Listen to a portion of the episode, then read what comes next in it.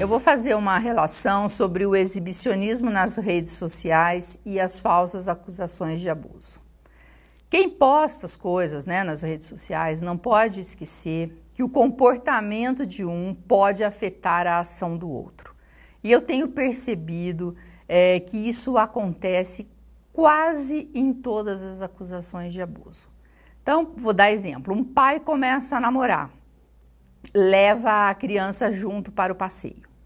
E depois, no lugar dele tirar as fotos para guardar no, no arquivo pessoal dele, ou para ele mandar nos aplicativos de mensagem para as uh, pessoas da família, ele quer postar nas redes sociais, mas não só postar sem comentário, ele, ele quer fazer comentários. E geralmente os comentários são ofensivos. E a pessoa é, que está lá do outro lado, já enciumada, muitas vezes a pessoa termina um relacionamento para ficar com essa nova pessoa. Então, é, a mãe da criança, né, que está lá convivendo, não gosta, por exemplo, que esta pessoa poste meu filhinho do coração, minha filhinha do coração.